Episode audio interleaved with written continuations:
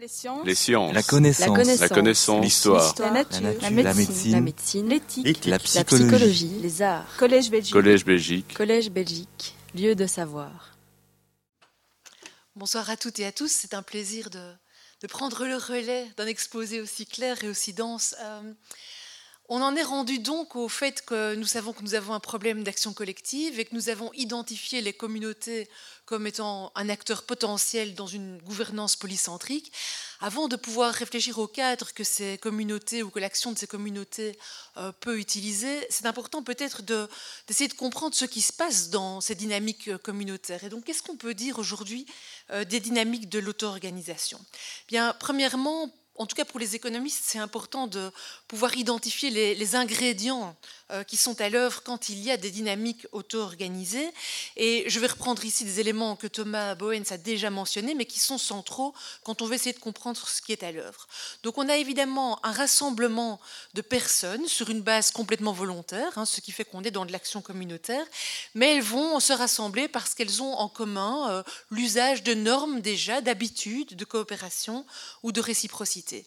Et pour pouvoir mettre en œuvre à leur échelle une partie de l'action collective, elles vont participer ensemble, ces personnes, à la création de ce qu'on appelle des arrangements institutionnels, c'est-à-dire à la fois à concevoir la solution locale pour le problème collectif, mais également elles vont se mettre d'accord euh, sous un mode participatif sur les règles de fonctionnement qu'elles vont devoir suivre entre elles pour pouvoir euh, éviter notamment euh, des comportements de, type passager clandestin. Et donc rien qu'avec ces éléments-là, on voit déjà qu'on a certains éléments qui sont effectivement signalés par, euh, par Elinor Ostrom. On parle de, dynamique d'auto-organisation parce que ces initiatives ne sont pas dans des versions figées. Hein. Si vous prenez en tête des exemples que vous connaissez d'initiatives communautaires euh, locales euh, face à des problématiques collectives, on sait bien qu'on peut globalement identifier une phase de lancement et puis des phases une ou des phases de développement. Et c'est intéressant de distinguer ces deux phases parce qu'elles vont mettre en œuvre des acteurs souvent de nature différente ou des dynamiques différentes. Dans les phases de lancement, on va voir que ces initiatives sont portées par quelques fondateurs très motivés par euh, les enjeux collectifs, qui vont souvent avoir des fortes capacités de leadership ou des capacités entrepreneuriales, qui n'auront pas peur de euh, perdre leur temps à essayer de mettre en place euh, des solutions pour la collectivité et qui vont activer ce qu'on appelle des logiques réciprocitaires ou volontaires. Euh, on va voir émerger des solutions qui vont se baser sur du volontariat, sur des dons, sur de la mobilisation de ce qu'on appelle l'épargne citoyenne, mais réellement entre soi, hein, les quelques-uns très motivés, qui vont lancer un premier type de solution. Et puis, euh, pour contrer probablement des risques euh, d'essoufflement qui sont inhérents à ce type d'initiative, euh, on va progressivement aller vers du, développement en cherchant à élargir la base de contributeurs à ce type d'action collective, en essayant d'intéresser d'autres personnes que le noyau dur des fondateurs de départ.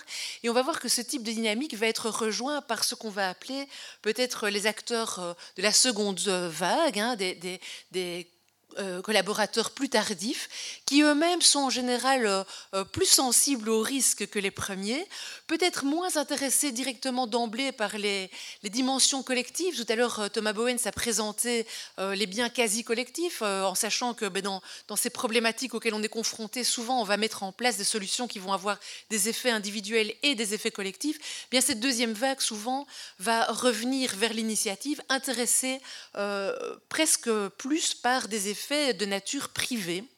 Et donc, on verra euh, aussi se développer des logiques de nature plus commerciale, puisque s'il y a des effets privés, ben, on va pouvoir vendre quelque chose aux participants. Et donc, c'est intéressant de distinguer ces deux phases parce qu'elles ne mettent pas en présence nécessairement le même type d'acteurs et elles ne vont pas non plus utiliser le même type de logique. Dans les phases de développement, on va donc passer d'une initiative basée plutôt sur du volontariat euh, et sur des relations de réciprocité à des initiatives qui vont s'appuyer parfois sur des mécanismes de marché la vente, ou parfois trouver un relais au niveau des institutions publiques parce qu'elles commencent à se faire connaître et qu'elles paraissent capables de résoudre des problèmes euh, d'action collective. Donc on va voir apparaître des modèles plus hybrides dans un second temps. Et cette phase de développement, quand on la regarde sur ce type d'initiative, euh, elle est intéressante à apercevoir comme, euh, au fond, une contribution à ce que les, les, auteurs qui travaillent sur la transition des systèmes économiques appellent, au fond, le passage de situation de, niche vers de la situation de discussion avec des régimes dominants. Si, vous regardez ce schéma que peut-être certains d'entre vous connaissent bien, hein, qui est un schéma donc euh, euh, connu dans les Transition Studies, on sait que nos manières de faire euh, dominantes, hein, on va tout à l'heure utiliser des exemples dans l'agriculture ou, dans l'énergie, sont ce qu'on appelle les régimes dominants, s'inscrivent dans ce qu'on appelle un, un, paysage, qui est le lieu des grandes tendances, mais aussi le lieu des crises qui échappent un peu aux acteurs individuels. Nous, aujourd'hui, nous vous parlons essentiellement d'initiatives de nature communautaire qu'on peut situer dans ce qu'on appelle des niches et qui se développent un peu à l'abri des modèles dominants existants, à l'abri et donc avec une grande distance dans la phase de lancement. Quand on parle des phases de développement, évidemment, on est en train de voir ce qu'il advient de ces initiatives communautaires qui se sont lancées lorsqu'elles commencent à quoi? À se confronter aux acteurs dominants, essayer éventuellement de les influencer. Et ceci arrive quand le paysage est dans des situations de choc et que ces chocs sont suffisamment importants que pour que les acteurs dominants commencent à regarder ce qui se passe au niveau des niches, que pour que les, les citoyens de base commencent à questionner les pratiques dominantes et à aller voir si dans les niches, il n'y a pas des pratiques plus intéressantes. Eh bien, quand on est en phase de développement, forcément, les interactions se renforcent ici. Et alors, on est confronté à, à trois grands types de risques. Le premier type de risque, euh, c'est un risque plutôt de nature interne.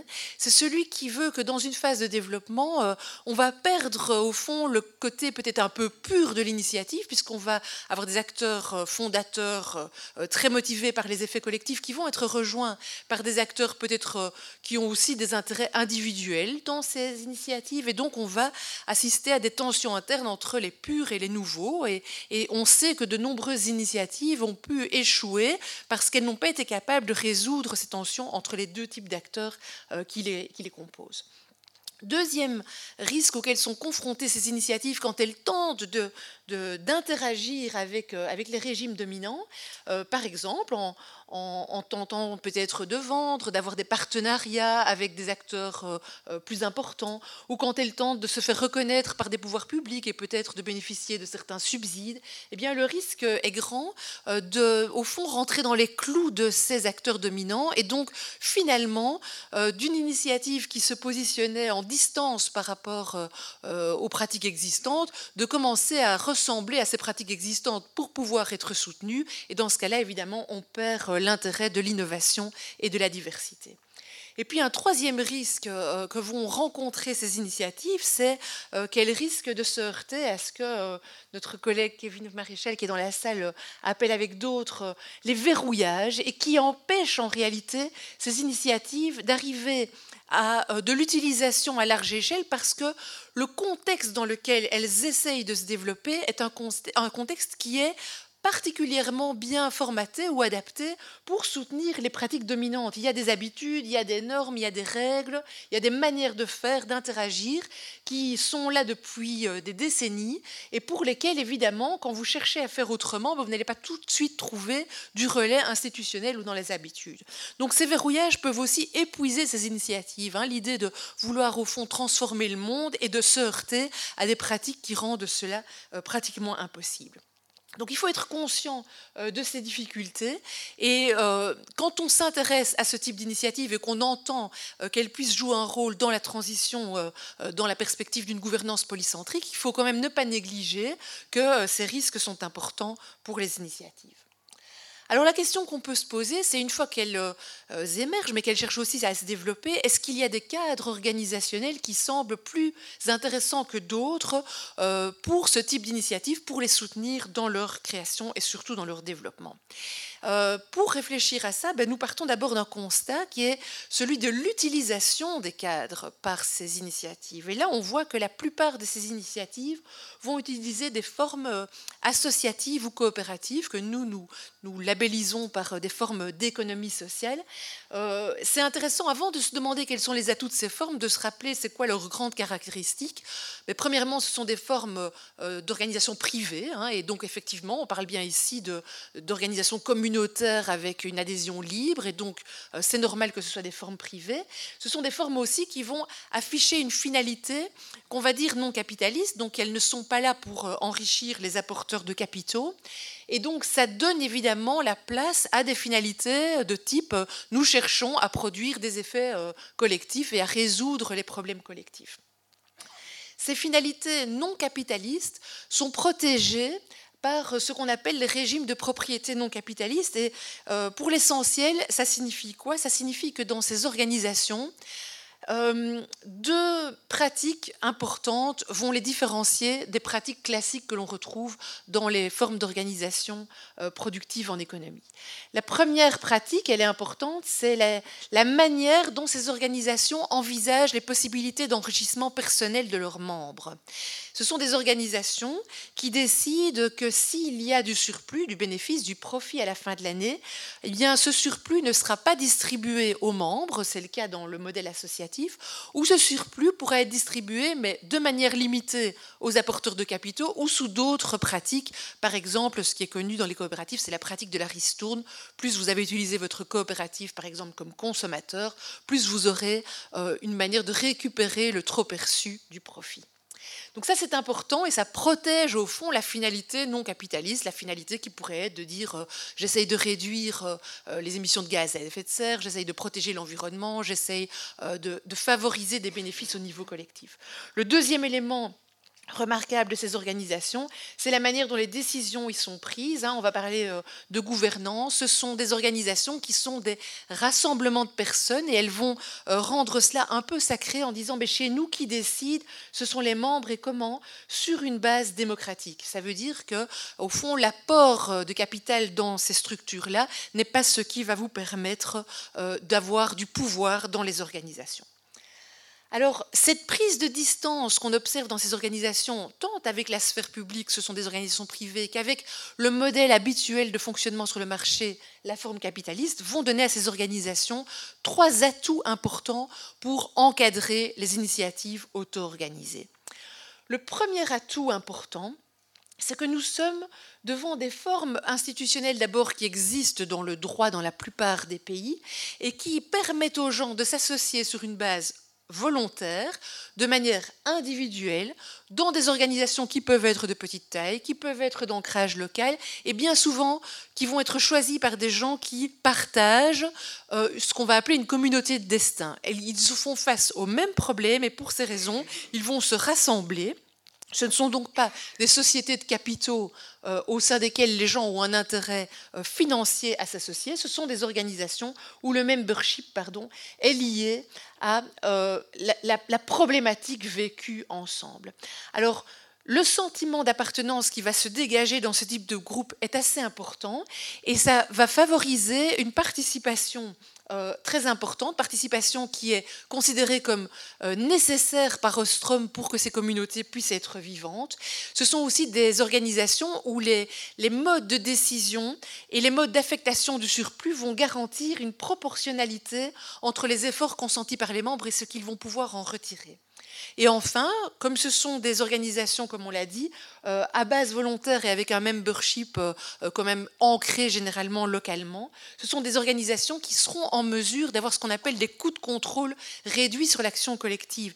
Ces gens se connaissent, ces gens ont des relations entre eux préexistantes bien souvent, et cela va permettre d'éviter le fameux problème du passager clandestin souligné par Thomas tout à l'heure. Donc, premier atout, ce sont des formes qui permettent de faire communauté et de décider ensemble, voilà notre communauté, voilà les, contours de notre communauté, c'est lié au membership, et voilà le projet collectif auquel nous souhaitons nous attaquer ensemble.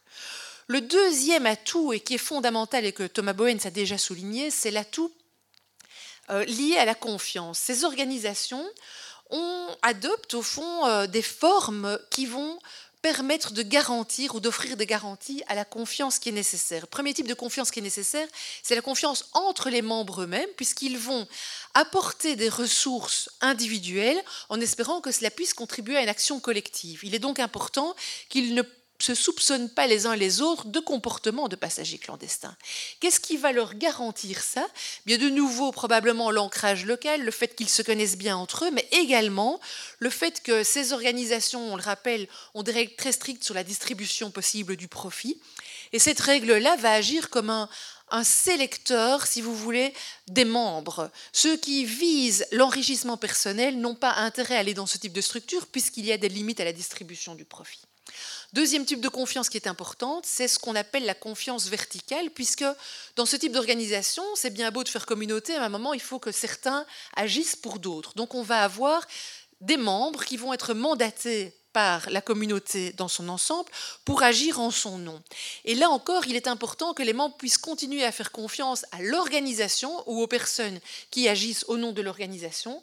Et de nouveau, les modes de décision démocratiques, les modes d'affectation du surplus, hein, euh, un surplus qui n'est pas distribué ou qui est euh, réinvesti pour euh, la thématique sur laquelle on travaille, eh bien, ça va rassurer les gens en se disant nous pouvons avoir confiance dans les personnes qui dirigent cette organisation, puisque de nouveau, elles n'auront pas la possibilité de tirer les profits de manière individuelle. C'est un résultat fondamental, puisque c'est sur ce résultat sur cette confiance-là que ces organisations vont être capables, notamment en phase de lancement, d'attirer des ressources de nature individuelle sous forme de, ressources volontaires de type don, bénévolat, capital patient.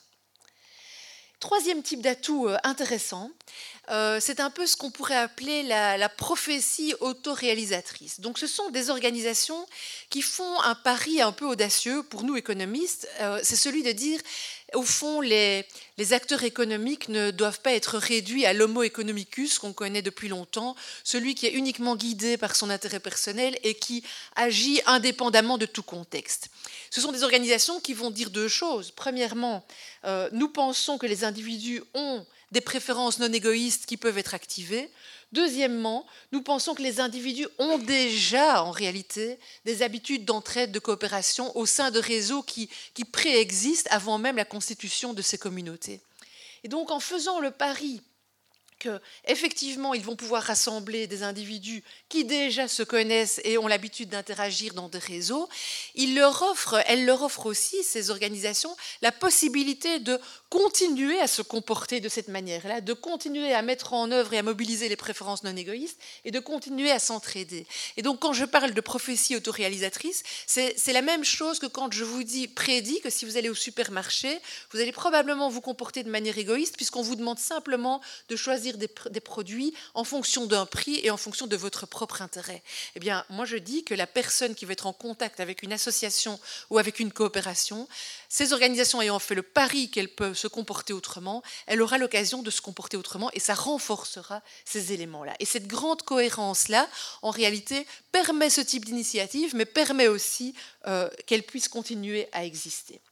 Alors il est important de, d'atterrir sur du concret. Hein, et donc, euh, nous pensons que c'est important de vous proposer notre grille de lecture dans deux euh, domaines d'activité, l'énergie et l'agroalimentation. Nous avons choisi ça pas par hasard. Il y a deux raisons. La première, c'est que nous menons des recherches sur ces deux secteurs-là. Thomas Bowens a fait sa thèse de doctorat sur les questions énergétiques et moi-même, je suis impliquée notamment avec euh, Kevin Maréchal ou Kim Toots qui sont dans la salle sur les questions agroalimentaires. Mais nous avons aussi choisi ces deux euh, domaines. Pourquoi? Parce que ce sont des domaines dans lesquels très clairement L'action individuelle a des effets collectifs importants. Nous sommes confrontés à des enjeux collectifs très importants, qui sont d'ailleurs euh, euh, parfois communs. Nous savons que ce sont deux secteurs qui sont euh, reliés parce que contributeurs larges sur les effets de changement climatique. Nous savons aussi que ce sont deux secteurs où les comportements individuels amènent à un épuisement des ressources. Hein. On parle évidemment d'épuisement, par exemple, des, ressources d'énergie fossile, mais amènent aussi la manière dont on les utilise amener à l'épuisement aussi, euh, par exemple, des sols ou euh, de nos capacités d'eau douce. Et donc on sent qu'on est là face à euh, effectivement la nécessité d'une action collective à, partir de problèmes de comportement individuel. Et comme ces enjeux collectifs paraissent énormes et concerner, euh, au fond, le monde entier et dépasser même l'action des États, ben, ce qui est généralement pressenti, et, Thomas n'a peut-être pas insisté beaucoup sur le niveau euh, supranational tout à l'heure, mais il est clair que ce sont des enjeux où euh, la discussion, spontanément, on pense qu'elle doit se situer au niveau supranational, et il est extrêmement important qu'elle se situe à ce niveau-là, puisque c'est bien là que les grandes règles du jeu qui vont finalement découler sur l'ensemble des acteurs euh, vont, euh, vont se décider.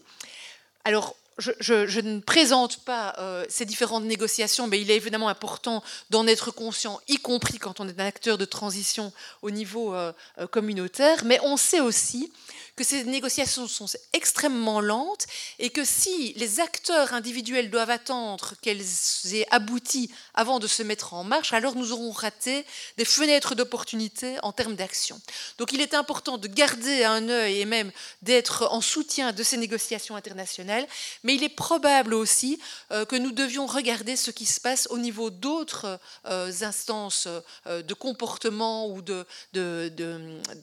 d'événements d'action collective et donc on va vous dire de manière un peu plus claire ce qui se passe au niveau de l'énergie et de l'agroalimentaire. Alors c'est bien beau de parler d'action citoyenne, mais l'action citoyenne, voyez-vous, sur ces deux, dans ces deux secteurs-là, elle est parfois difficile à envisager spontanément. Pourquoi? Parce que nous sommes dans deux secteurs où l'action est très centralisée, elle est essentiellement aux mains du marché, et euh, on est là avec des acteurs dominants très importants, rendant l'action citoyenne quasi impossible. Et donc, euh, jusqu'il y a peu, mais l'action citoyenne par rapport à euh, la dominance de grands groupes dans le domaine énergétique et par rapport à l'existence de grands groupes multinationaux dans l'agroalimentaire, faisait que la seule possibilité pour les citoyens, c'était de s'exprimer le fameux voice, hein, peut-être euh, euh, qu'on connaît. Aujourd'hui, on dirait que dans l'énergie et dans l'agroalimentaire, il y a des, bouleversements ou des innovations technologiques, mais aussi des changements dans les pratiques qui rendent possible une action citoyenne en dehors de juste l'expression de, sa colère par rapport à des manières de faire. Alors, peut-être un mot, Thomas, de ce qui se passe au niveau énergétique.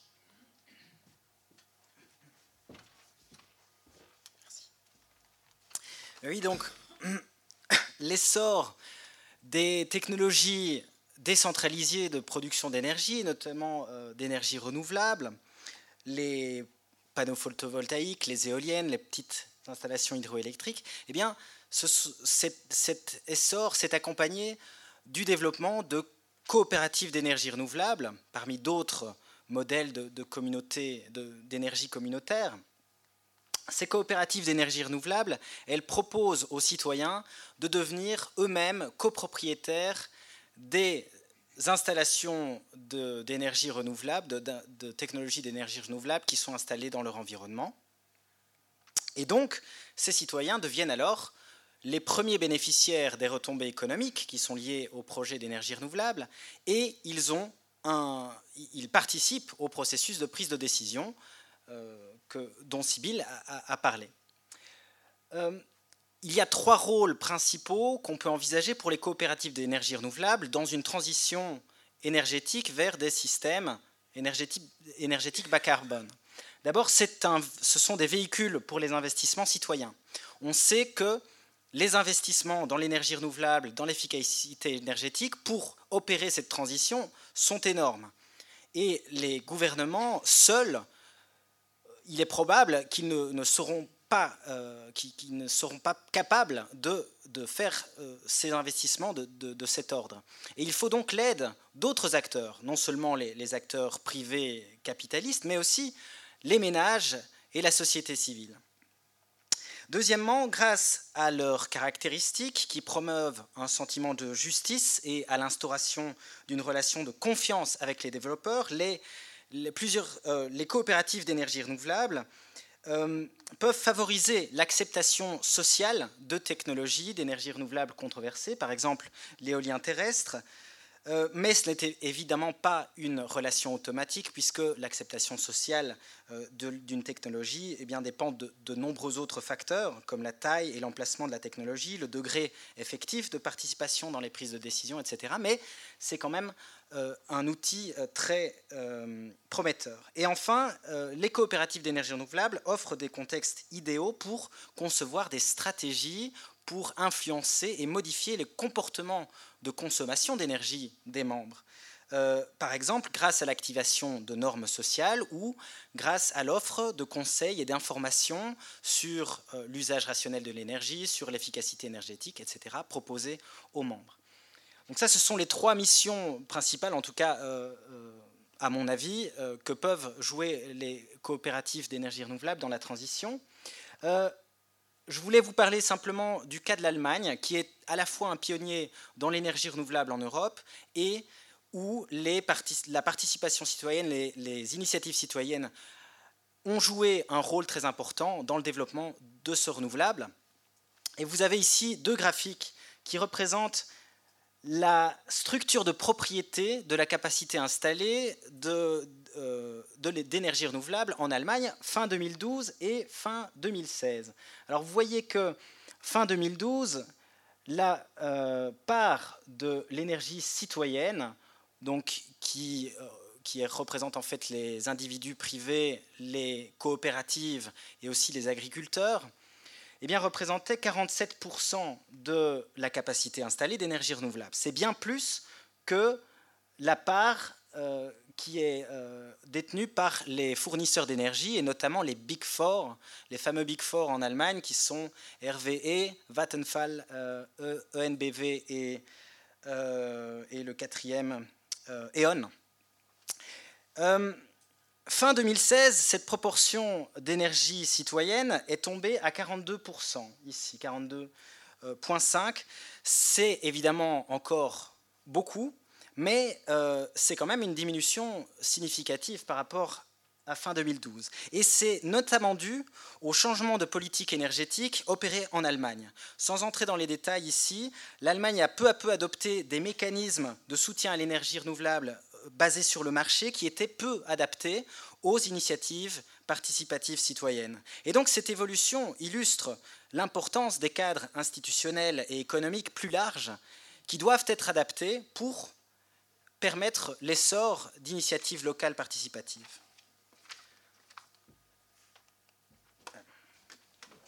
Un petit pendant sur, euh, sur ce qui se passe dans le, secteur agroalimentaire. Donc là aussi, on peut euh, aller chercher quel est le rôle d'initiatives euh, auto-organisées dans cette transition de l'agroalimentaire. Alors, il y a de multiples initiatives. Celles qui sont les plus connues euh, et les plus étudiées aujourd'hui, ça reste euh, les groupements d'achat en commun, hein, où les, consommateurs vont se rassembler ensemble pour euh, entrer en contact avec des producteurs et essayer de s'assurer d'avoir accès à de l'alimentation de qualité à des prix raisonnables. Et donc, on voit effectivement ces gens qui se rassemblent, vous connaissez tout ça, autour éventuellement de paniers. Qu'est-ce qui est intéressant en termes de rôle? Eh bien, On va d'abord voir que ces consommateurs, en créant ce type de structure, hein, généralement sous forme d'ASBL ou même sans cadre juridique bien précis, le font principalement pour euh, un élément de réassurance. Euh, ceux qui créent ces initiatives sont là dans une vision du changement du système alimentaire, mais la plupart des membres de ces initiatives viennent d'abord parce qu'ils souhaitent avoir accès à des produits alimentaires de qualité suite aux différentes crises qu'on a pu rencontrer. Progressivement, ce qui est intéressant, c'est que euh, par leur contact avec le GAC, hein, euh, on voit arriver euh, des phénomènes de conscientisation. Donc je rencontre les producteurs, je commence à être conscient des impacts de mes choix d'achat, de mes choix alimentaires sur la santé de mon producteur, son revenu, mais également à prendre conscience des effets du système alimentaire sur, par exemple, le changement climatique.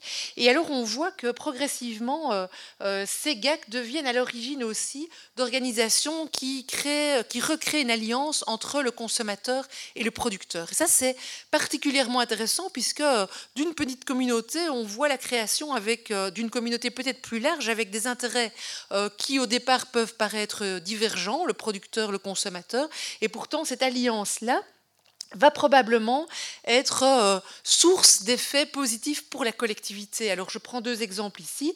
Euh, vous allez voir émerger des coopératives qui vont rassembler des producteurs et des consommateurs. Hein, on a un exemple à Jean Blou, euh, Agricover, où vous allez voir des organisations type ASBL ou fondations qui vont chercher par exemple à rassembler l'épargne citoyenne pour soutenir l'accès aux terres pour les agriculteurs. Donc on pense qu'au départ de groupements vraiment très locaux qui rassemblent des consommateurs tous un peu confrontés au même problème. On a une montée en échelle de la dimension collective à l'intérieur de ces organisations et on a la création progressivement de véritables filières. Et je sais que ceux qui travaillent dans ce secteur-là commencent à travailler sur euh, non plus euh, des initiatives rassemblant certains types d'acteurs, mais réellement euh, des, réseaux multi-acteurs dans, dans ce champ-là. Le deuxième rôle important, c'est qu'en étant en contact avec le producteur local qui produit, lui, des produits de saison, eh bien, on a un changement de comportement, évidemment, qui commence à s'observer chez le consommateur qui participe. Il est entré pour sa santé, mais de facto, il va changer de comportement. Et on voit aussi qu'un deuxième effet sur son comportement, c'est que euh, c'est bien souvent la première porte d'entrée vers de l'implication dans d'autres groupements citoyens. Et donc, il n'est pas rare de voir que les consommateurs de GAC deviennent en réalité des coopérateurs dans euh, les éoliennes euh, renouvelables ou dans d'autres euh, euh, domaines. Et donc c'est intéressant aussi, de, si on se rappelle euh, la dimension de niche, hein, vous vous rappelez, de se dire que peut-être ces niches-là commencent à s'interconnecter entre elles, puisque ce sont peut-être les mêmes types de consommateurs appartenant à des communautés, mais qui vont pouvoir prendre en charge différents enjeux collectifs. Alors, de, notre côté, au niveau de la recherche, hein, euh, euh, à l'Université de Liège, donc en collaboration avec, euh, avec différents chercheurs, que je cite ici, mon collègue Benjamin Hubrex, Kevin Maréchal, Bruno Frère, Gwenaël de Villet, et puis des doctorants que nous avons engagés, nous aimerions maintenant travailler non pas sur l'émergence de ces initiatives, mais sur leurs stratégies, les stratégies qu'elles peuvent adopter quand elles cherchent à se diffuser et quand elle cherche à peut-être monter euh, euh, d'échelle, peut-être à, essayer de transformer ce qui se passe là au-dessus. Et donc les questions que nous nous posons, c'est simplifié ici, mais c'est globalement, est-ce que ces initiatives vont au fond faire alliance avec euh, la grande distribution pour pouvoir écouler des, volumes, mais peut-être au risque de perdre leur âme ou de ne pas résoudre les problèmes d'action collective pour lesquels elles sont nées, ou est-ce qu'elles vont se rassembler dans euh, des réseaux multi-acteurs qui vont peut-être recréer de véritables filières? Donc ça, c'est le projet qui va nous occuper maintenant pendant quatre ans, la réflexion autour de ces stratégies de diffusion euh, et la réflexion aussi autour du rôle, par exemple, de l'État ou des régulations nationales ou internationales, est-ce qu'elles vont soutenir euh, euh, les initiatives ici et leur permettre de changer d'échelle tout en gardant euh, leurs caractéristiques, ou est-ce qu'au contraire, il y a un risque d'étouffement par rapport à ces initiatives? Alors ce tour d'horizon rapidement brossé, eh ben, il est temps de le conclure avec peut-être deux points. Le premier, c'est une petite synthèse des messages que nous avons voulu faire passer.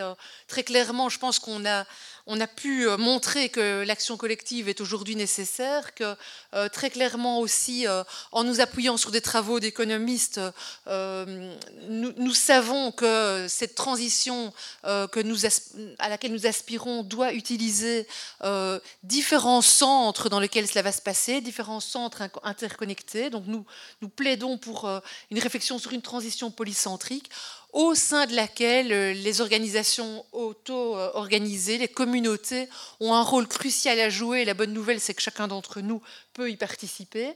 Et puis, nous pensons qu'elles ont euh, intérêt à se penser dans des cadres qui existent déjà, qui sont les cadres d'économie sociale, puisqu'ils euh, révèlent des atouts importants pour ce type d'organisation à base communautaire. En termes de perspective, nous pensons qu'il y a des messages à destination de trois publics. Euh, à destination de ceux qui sont dans ces initiatives. Ça nous paraît vraiment fondamental de euh, pouvoir, euh, bien sûr, continuer à développer cette initiative, mais tout en euh, prenant conscience du rôle qu'on joue dans une transition polycentrique. Et donc, ces initiatives doivent rester connectées entre elles, connectées avec les échelons supérieurs, nationaux et supranationaux, hein, à, à, leur mesure, évidemment, à la mesure de leurs possibilités. Mais il est important de garder cette perspective et de ne pas penser qu'on change le monde seulement à son niveau. Et puis, il est important aussi qu'elles prennent la mesure euh, du cadre organisationnel dans lequel elles sont construites et qu'elles euh, pensent aussi euh, à l'intérêt éventuel de ce cadre, y compris dans des perspectives de diffusion, ou en tout cas qu'elles aient une réflexion critique sur les cadres organisationnels qu'elles vont utiliser. Deuxième euh, type de message, nous pensons qu'à destination des décideurs publics, il est, et je pense que c'est dans l'air du temps aujourd'hui, hein, il est nécessaire de soutenir les dynamiques euh, auto-organisées, donc pas seulement de les tolérer, mais de les soutenir. Elles sont un soutien important aussi à la démocratie et à l'action des niveaux euh, supérieurs collectifs, mais elles doivent aussi, ils doivent aussi, ces décideurs publics, se penser comme des coordinateurs de l'ensemble. Hein. donc, puisqu'il y a d'énormes coûts, non seulement au démarrage voilà, j'ai perdu mon petit slide, je vais essayer de le retrouver. Donc elles doivent se penser nécessairement en soutien de ces initiatives qui ont des coûts d'organisation, et donc elles doivent les, aider évidemment euh, à s'auto-organiser, mais il y a également un, coût lié à la coordination. Donc si vous êtes euh, une initiative dans votre coin, est-ce que vous allez pouvoir sur vos propres ressources vous coordonner avec les autres? Ce n'est pas du tout évident, et donc ça reste de la responsabilité des décideurs publics. Et enfin, pour notre propre jardin, nous pensons qu'il y a un double message. D'une part, pour les facultés de sciences économiques et de gestion, il est plus qu'urgent, et ça se fait, mais c'est encore fort lent, de, pouvoir euh, élargir nos visions du comportement des individus et du comportement des organisations. Euh, l'individu économique n'est pas que l'homo economicus, et la firme capitaliste n'est pas la seule entreprise qui mérite d'être étudiée dans nos facs. Mais d'une manière plus large, on a vu aujourd'hui l'importance de l'action communautaire les universités peuvent être des acteurs de cette action communautaire et peuvent euh, elles-mêmes être aussi des lieux de communauté. Et donc il nous paraît vraiment fondamental de pouvoir expérimenter des actions de transition à l'intérieur de nos universités, ce qui en réalité aurait d'abord l'intérêt de contribuer à l'action collective, mais aussi de pouvoir très rapidement en tirer des leçons en termes d'enseignement, euh, de transmission d'un savoir, comment fait-on l'action communautaire, et puis pourrait aussi nous donner rapidement euh, des informations euh, en tant que chercheur. Il y a sans doute urgence sur l'action collective et les universités doivent pouvoir embrayer sur cette urgence en intégrant de l'action collective à l'intérieur de leurs murs. Voilà, je pense que ça, ça termine ce que nous souhaitions vous, partager ce soir, et puis ça ne fait qu'ouvrir euh, le débat que nous pouvons avoir maintenant par rapport à ces inputs. Merci beaucoup.